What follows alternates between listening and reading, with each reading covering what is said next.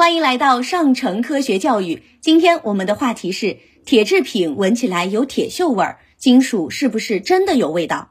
我国古代重农轻商，对商人有一种行业偏见，说商人满身都是铜锈味儿。这种说法是因为商人常年接触铜钱而沾染了那种独特的味道。我们日常生活中也会遇到类似的现象，比如铁制品闻起来就有一种独特的铁锈味儿。那么金属到底是不是真的有味道呢？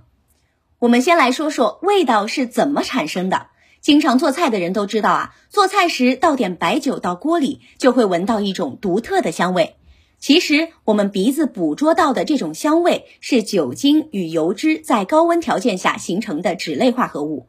酯类化合物属于沸点较低的有机物，炒菜时产生的高温使它变成气体分子，扩散到了空气中。我们能闻到香味，就是因为空气中的脂类化合物分子与鼻子里的受体感应器结合，接受感知到了这种味道。所以，闻到某种物质的味道需要满足两个条件：物质能挥发或蒸发形成气体分子或蒸汽，而且气体或者蒸汽能与鼻子里的受体感应器结合。金属原子间通过金属键相连，结合力极强。因此，绝大多数金属具有较高的熔点和沸点，常温下呈固体且极难挥发。既然金属不能通过蒸汽发散气味分子，那么我们闻到的金属味儿是从哪儿来的呢？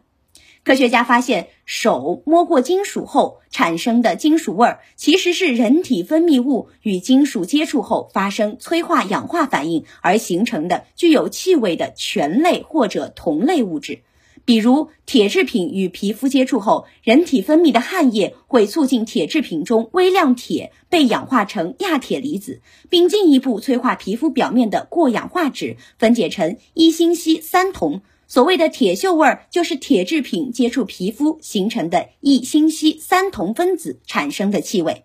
现在我们知道了，所谓的金属味儿，并不是金属自己挥发产生的，而是通过化学作用形成带气味的有机分子实现的。除了少数能催化有机物分解的金属，其他金属是不能产生气味的。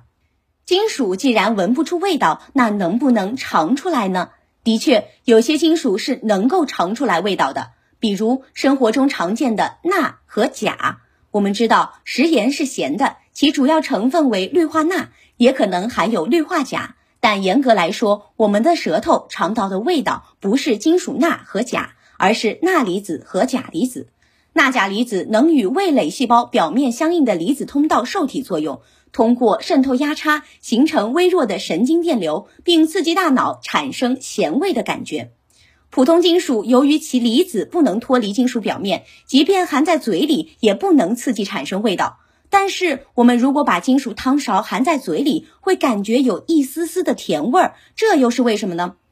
其实啊，这种所谓的甜味儿，并不是真的金属味道。由于大部分的金属制品无法做到百分百的纯度，金属内会掺杂微量的杂质金属或者碳元素，而在口腔的电解质环境下，不同活性的金属接触后会形成类似原电池的系统，并对嘴唇或者舌头造成一定的弱电流刺激，让大脑以为是甜味儿。所以以后我们还是不要总是把金属汤勺含在嘴里，因为我们以为的甜不是甜，而是电。